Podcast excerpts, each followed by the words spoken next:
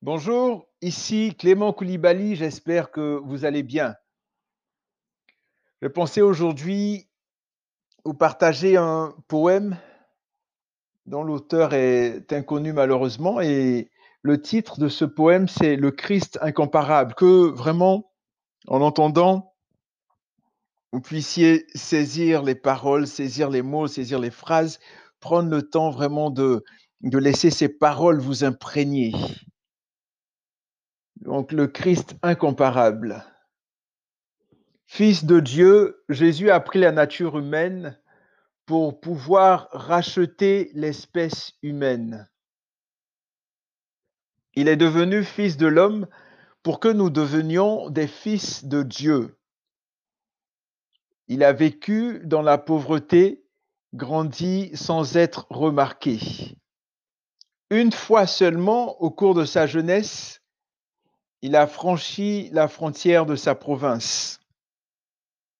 Il n'a pas eu les avantages d'une haute instruction. Sa famille était sans fortune et sans influence.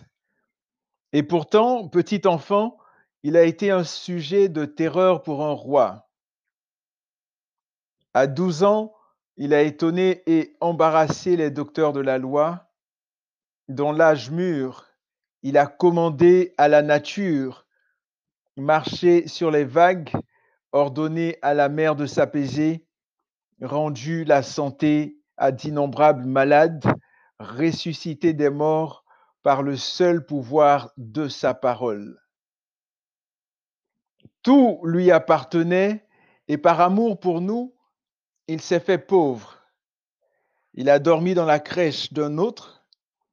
Il a traversé le lac de Génézareth dans la barque d'un autre.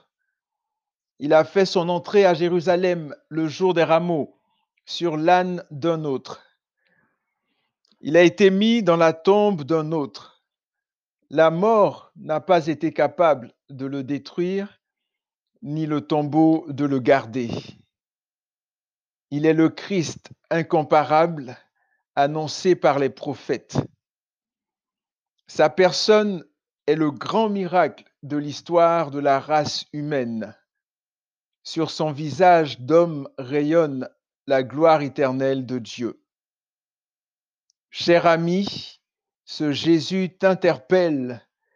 Aujourd'hui, il voudrait entendre l'appeler mon sauveur. Je vous remercie et que Dieu vous bénisse et que Jésus soit véritablement votre sauveur.